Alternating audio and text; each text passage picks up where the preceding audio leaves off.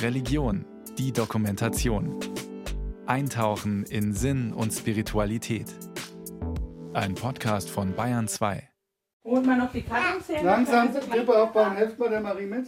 Letzte Handgriffe vor dem Heiligen Abend bei Familie Schuck im unterfränkischen Obernburg am Main. Für Mama Doreen, Papa Jochen und ihre drei Kleinen gehört die Krippe pünktlich zum 24. Dezember einfach unter den Tannenbaum. Noch vor den Geschenken. Wir haben sie auch schon am Anfang von der Adventszeit aufgestellt. Ist schwangere das, dass wir, Maria, ne? Ja, und da haben wir dann immer die schwangere Frau mit dazu gestellt und haben dann erst an Weihnachten praktisch getauscht. Die Krippe ist aus Holz. Die Figuren abstrakt und ohne aufgemalte Gesichter.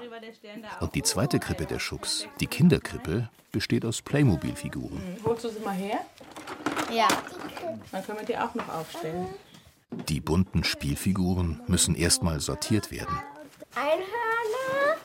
Nee, die kamen nicht zur Krippe. Die Familie geht das Jahr über in die Kirche. Und am 24. Dezember halten die Kinder quasi in Händen, was sie über das hohe Kirchenfest schon wissen. Nicht nur, dass Einhörner beispielsweise nichts an und in der Krippe verloren haben, Wolf und Schaf dagegen passend sind. In dem Fall friedlich nebeneinander. Da war die Maria. Das Jesuskind verbreitet Frieden und deswegen liegt ein Wolf neben dem Schaf, ohne das Schaf anzugreifen. Wow. Du könntest mal Päpstin werden. Was? Du könntest mal Päpstin werden, so wie du redest. Allerdings sagt die Kirche dann nein. Noch ist es so, gell? Wäre schön, wenn die Kirche mal ein bisschen in diesen Punkten auch offener wäre. Ich denke halt, die Kirche ist halt schwierig für viele. Aber der Weihnachtsgeist, der ist ja immer im Prinzip da. Und ich denke, das ist wichtig, dass das auch zu Hause für sich irgendwie jeder individuell erleben kann. Und dann ist die Krippe wichtig, weil die auch die Atmosphäre schaffen kann. So eine Art kleine heile Welt, die immer da ist.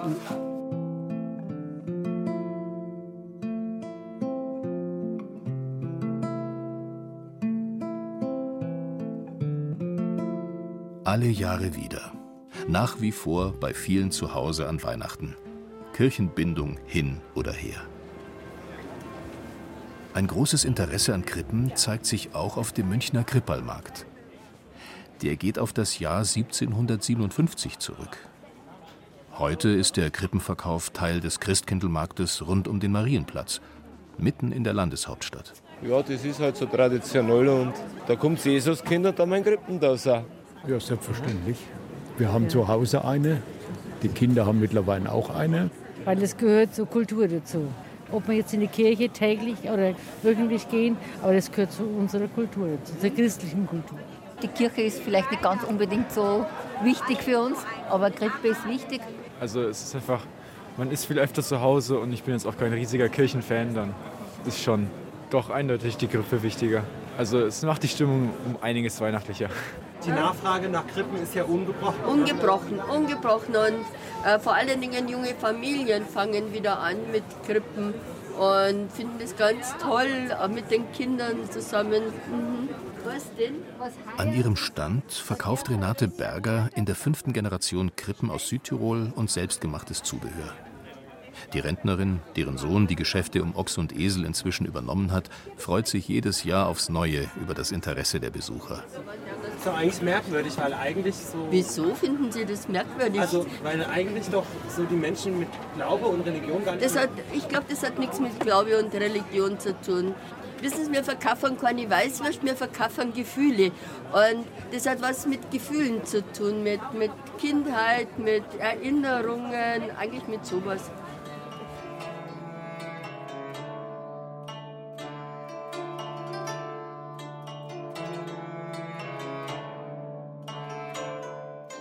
Dabei hat der Ursprung des Krippenbrauchs sehr wohl etwas mit der Botschaft Jesu zu tun, mit dem laut christlichem Glauben im Stall von Bethlehem Gott selbst Mensch geworden ist. So steht es in der Bibel. Die figürliche Inszenierung rund um Maria, Josef und dem Jesuskind in der Krippe ist allerdings vergleichsweise jung. Im frühen Mittelalter kommt der Wanderprediger Franz von Assisi auf die Idee, die Weihnachtsgeschichte zum Anschauen nachzuahmen. Gudrun Seiler, Journalistin für Vatican News. 1223 in Greccio in Umbrien. hat Franz von Assisi das Geschehen im Stall von Bethlehem nachempfunden, also wirklich nachempfunden, das war die Idee. Da kam das ganze Dorf zusammen in einer Grotte am Heiligen Abend. Die Franziskaner haben überhaupt dieses Anschauliche, das Begreifbare, das sie als ganz wichtiges Instrument der Evangelisierung gerade armer Leute eingebracht haben in die Kirche. Und über Jahrhunderte waren ja die allermeisten Gläubigen Analphabeten. Und eine Krippendarstellung, die versteht jeder, die versteht auch ein Kind. Papst Franziskus hat sich mit seinem Namen in die Tradition von Franz von Assisi gestellt. Und er hat der Weihnachtskrippe ein eigenes Schreiben gewidmet. Sein apostolisches Schreiben Admirabile Signum, auf Deutsch Das wunderbare Zeichen, erschien am 1. Dezember 2019. Als erster Papst hat Franziskus einen schönen langen Brief über den Brauch der Weihnachtskrippe geschrieben. So ganz Schritt für Schritt jede Figur hat er angeschaut. Josef, Maria, Ochs und Esel, Hirten, Könige. Das alles hat ja einen tiefen geistlichen Sinn. Aber weil man es anschauen kann, weil es anschaulich ist, kann man es gut begreifen. Und Franziskus ruft in diesem Schreiben auch die Familien dazu auf, diese Tradition der Weihnachtskrippe zu Hause zu hegen und zu pflegen. Im Advent jeden Tag mit den Kindern eine neue Figur dazu zu stellen. Also das ist besser als ein Adventkalender mit Süßkram. Das hat der Papst nicht geschrieben, aber vielleicht gedacht. Krippen, schreibt Papst Franziskus, seien eine Hilfe, sich die Szenen vorzustellen. Sie wecken unsere Zuneigung und laden uns ein, das Weihnachtsereignis der Menschwerdung Gottes mitzuerleben, das in den verschiedensten historischen und kulturellen Kontexten lebendig und aktuell ist.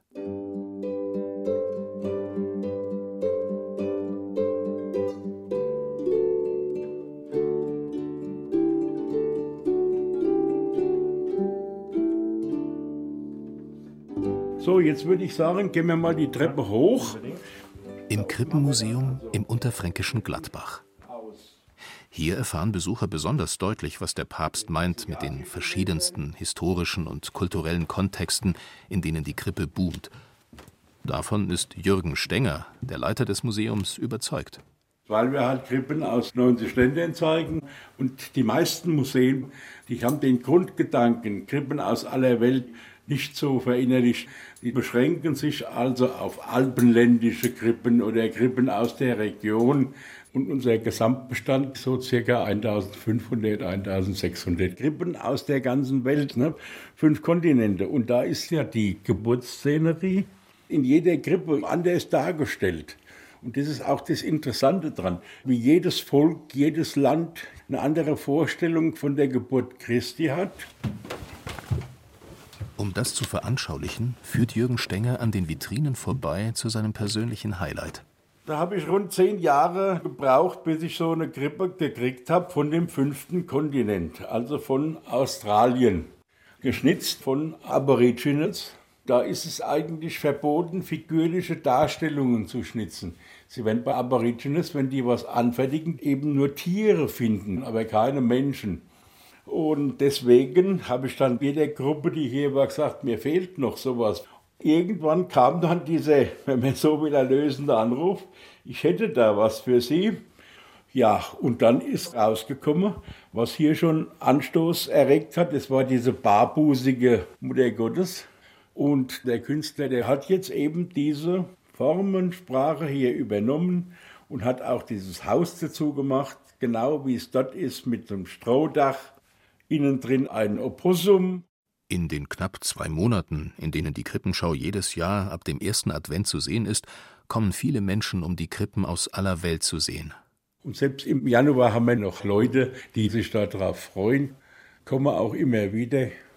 Und da steht nicht unbedingt der Glaube im Vordergrund, sondern was will der Mensch? Gerade in der Weihnachtszeit, der Mensch möchte zur Besinnung kommen, er will aus diesem Hamsterrad rauskommen, es ist immer schneller, immer getriebener und will wieder ein bisschen zur Ruhe kommen. Und eine Krippe strahlt meines Erachtens immer eine gewisse Ruhe aus. Und alles, was mit kleinen Kindern zu tun hat, rührt die Leute an. Und deswegen hat die Krippe sich so in jede Kultur und bei den Menschen sich so in ihre Herzen angegraben. Und das eben über die Jahrhunderte hinweg bis heute. Das älteste Ausstellungsstück im Gladbacher Krippenmuseum stammt aus der Barockzeit. Man hat also Krippenfiguren aus Wachs und bekleidet mit wertvollen Brokatstoffen. Überall hat man kleine Accessoires. Es ist ein Kätzchen dabei, das Milch aus dem Teller trinkt. Maria hat ihr Strickzeug. Da ist von diesem Schmutz, dem Dreck im Stall, ne? gar nichts zu sehen. Also hingestellt worden ist so eine Krippe nur in einem Pfarrhaus oder auch bei Adligen. Und deswegen hat man also die Darstellung auch schon so, dass das Adlige, das Erhabene rauskommt. Krippen waren also auch mal echte Prestigeobjekte. Deshalb passte für ihre Besitzer die Geburt im Stall, wie sie die Bibel schildert, nicht immer in die Kulisse. Für Jürgen Stenger kommt es am Ende aber auch auf die biblische Botschaft von der Menschwerdung Gottes an. Er selbst ist katholisch und führt mit der Gladbacher Krippensammlung gewissermaßen auch ein geistliches Erbe weiter. Die ersten paar hundert Krippen der Ausstellung kamen schließlich vom ehemaligen Dorfpfarrer, der später für ein höheres Amt an den bischöflichen Stuhl nach Würzburg berufen wurde. Er war ein Sammler und Jäger, der also auch Krippen ganz einfach gesammelt hat. Und ich bin auch von Natur aus Sammler und Jäger. Und ich könnte jetzt auch sagen, ich sammle Modellautos, ja. Das wird mir vielleicht auch Spaß geben. Aber speziell bei der Krippe geht es halt auch um den religiösen Hintergrund. Der ist Ihnen wichtig? Der ist mir schon wichtig, ja. Also generell ist es schon die Botschaft, die äh, mit ein Antrieb ist, dass man diese christliche Botschaft ein bisschen weiter verbreitet. Das kann ich mit einem anderen Sammelgebiet nicht machen. Und ich bin überzeugt davon, dass man durch so eine Beschäftigung mit Krippen auch wieder Leute begeistern kann von, vom Christentum.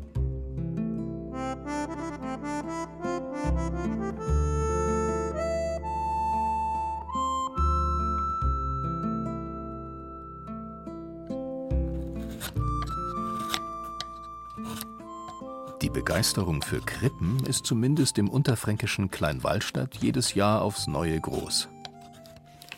Das, was Sie da drin sehen jetzt, das sind 140 Schindel. Schindel? Die Dachziegel. In Oberbayern heißt es Schindel. Also wir machen hier alpenländische Krippen. Das heißt also, es sieht so aus wie eine Almhütte oder wie einen alten Bauernhof, so in der Art. Dem Objekt, das Erich Hein in seiner Krippenbauschule betreut, fehlt allerdings noch der letzte Schliff. Buchstäblich. Da wird entsprechend mit dem Schnitzmesser geschnitzt. Sie sehen ja, das sieht dann so aus, als ob es älter wäre. So wie da drüben quasi. Und dann kommt das Allerschönste. Ja, Dachdecke. Dachdecken. Da sieht man instantlich mal was. Ja, also im Moment sieht es halt aus wie ein normales Haus, aber ja, es wird halt eine Krippe. Der 14-jährige Martin ist einer der Jugendlichen, die sich unter Anleitung von Erich Hein das Jahr über eine eigene Krippe bauen. Seit 2007 leitet Hein zusammen mit einem Kollegen die Schule. Ich bin in der Schreinerwerkstatt von meinem Großvater groß geworden. Habe also viel mit Holz zu tun gehabt und habe mit meinem Bruder immer schon Krippe gebaut. Als ich dann Zeit hatte, habe ich Krippeausstellung besucht, habe jemanden kennengelernt, der hat das in Südtirol gelernt gehabt, Krippenbau. Und da sagte, könnte man doch was machen und da ist das Ganze entstanden. Und dann hat es so eingeschlagen, dass man im ersten Jahr schon acht Bewerbungen da hatte. Mehr wie acht wollen wir nicht machen, das ist einfach Stress. Da haben wir noch eine Warteliste, falls einer abspringt. Also man merkt, was die einen Spaß dran haben, das gibt uns auch wieder viel. Also kommt wieder viel zurück. Es ist nicht so, dass man nur was gibt, sondern es kommt auch zurück. Auch bei Nachwuchskrippenbauer Martin ist es beim Krippenbauen ein Geben und Nehmen. Die Krippe, die er hier aus Zirbenholz anfertigt, baut er nicht für sich selbst. Die baue ich tatsächlich für meinen Opa. Daher wir jetzt zu Hause schon eine Krippe haben, aber daher ich halt auch Schreiner werden will und ich viel mit Holz mache, macht mir das Spaß. Und auch damit ich in Weihnachtsstimmung bin, mache ich halt mit Krippen. Also ist es für dich auch so ein bisschen Weihnachten dann, wenn die Krippe dasteht? Ja, auf jeden Fall. Und wenn dann alles Jesus und Maria und alles drin ist, dann ist es halt weihnachtlich. Also Weihnachten ohne Krippe, das ist kein Weihnachten. Das Einzige ist, wenn ich so eine Krippe irgendwo im Geschäft kaufe, da kostet sie vielleicht 350, 400 Euro. Oftmals nicht in Zirbenholz. Ne? Aber bei uns wirklich ist alles Zirbenholz. Und seit dem Zirbenstuben, seitdem die wieder modern sind, ist das Holz so teuer geworden. Das ist natürlich was ganz besonderes, besonderer Werkstoff. Zirben, das wächst ab 1900, 2000 Meter oben, sehr langsam. Und das liegt das alles herum, wird praktisch richtig gespart an dem Holz. Das habe ich mir als erstes beigebracht. Nichts verschwenden. Es ist ein Rohstoff, der immer mehr wert wird. Ne? Man sieht ja, die Brennholzpreise steigen enorm. Ne? Und da denke ich schon eine gute Schule, wie wir sie die erziehen. Für jede selbstgebaute Krippe stellt Erich Hein nach Möglichkeit nicht mehr als 200 Euro in Rechnung. Was dann natürlich noch fehlt, die, die Figuren schnitzen. Ich habe einen ganzen Satz Schnitzmesser zu Hause. Aber schnitzen, ich schaffe es einfach nicht. Das ist schon auch nochmal Arbeit. Aber Josef, Maria und alles kann man als Satz kaufen. Aber das ist natürlich auch nochmal teuer. Kostet ja alles Geld.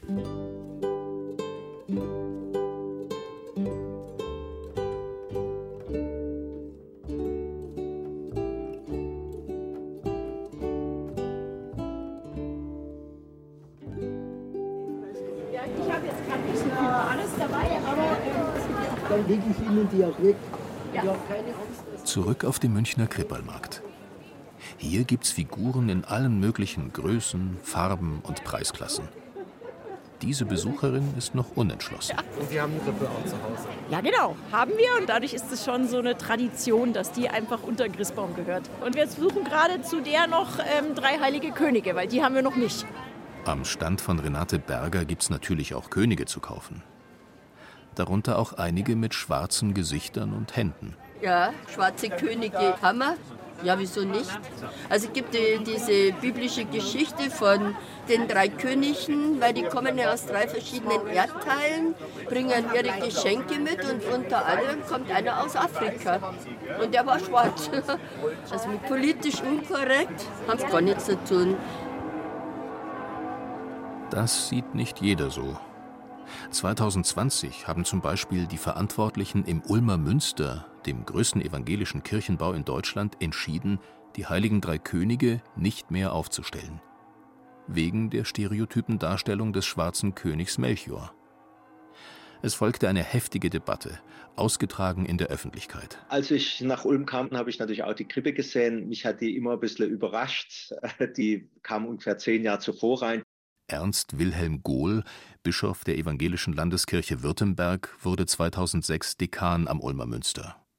Dass er dort in der Weihnachtszeit überhaupt eine Krippe vorfand, ist keineswegs selbstverständlich für ein evangelisches Gotteshaus. Bis 92 gab es gar keine Krippe im Ulmer Münster.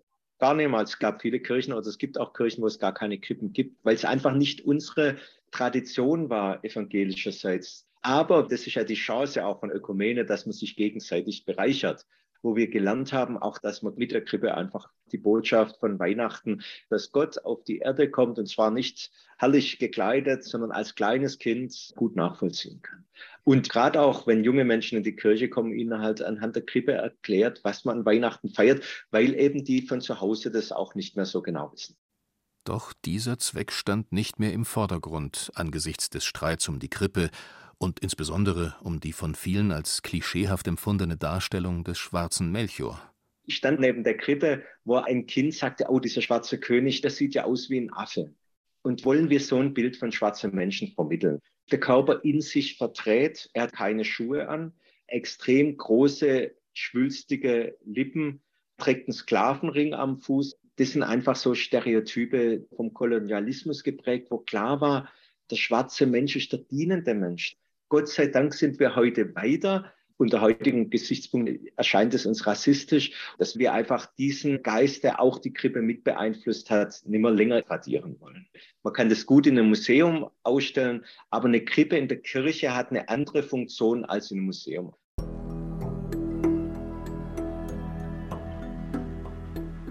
Die Figur, angefertigt vom inzwischen verstorbenen Bildhauer und Holzkünstler Martin Scheible, wurde als nicht mehr passend empfunden.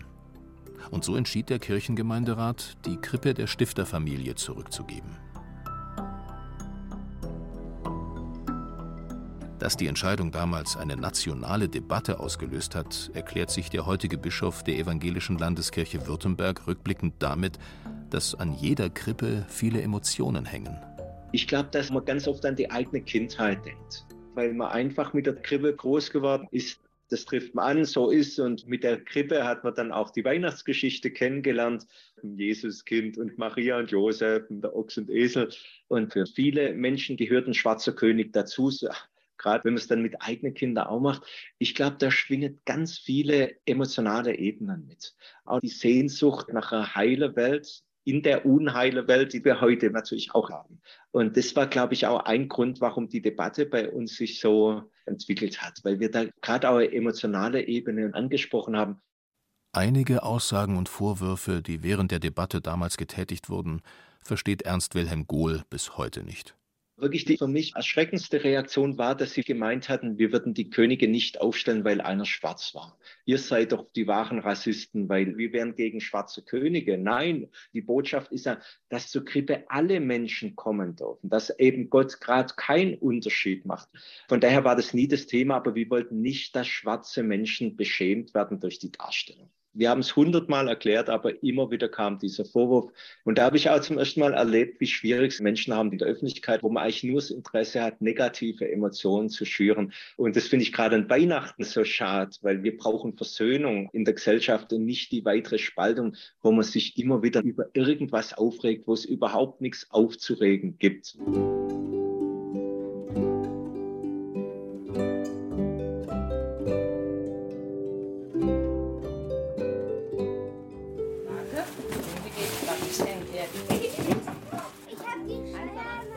Zurück bei Familie Schuck im unterfränkischen Obernburg am Main. Die Kinder machen sich gerade Gedanken über die Geschenke der heiligen drei Playmobil-Könige. Gold, Weihrauch und Myrrhe. Was würdet ihr denn bringen, wenn ihr so einen wichtigen Besuch machen würdet heute? Muss mal überlegen, was so ein kleines Ein Babyspielzeug? Und was habt ihr euch vom Christkind gewünscht? Auch Gold, Weihrauch und Möhre? Nein. Spielsachen? Von Weihrauch muss man husten. Nur gut, dass Leonie am Abend in der Kindermesse keinen König spielt, sondern den Engel, der die frohe Botschaft verkündet. Sie freut sich schon auf den Kirchgang an Weihnachten und über die Krippe, die endlich im Wohnzimmer der Familie steht. Krippe aufbauen ist ja ein Zeichen, dass man an Gott und Jesus glaubt. Und Kirche zu gehen ist halt Gott auch nochmal zu begegnen. Und weil man da halt Leute trifft, kann man halt auch sagen, frohe Weihnachten.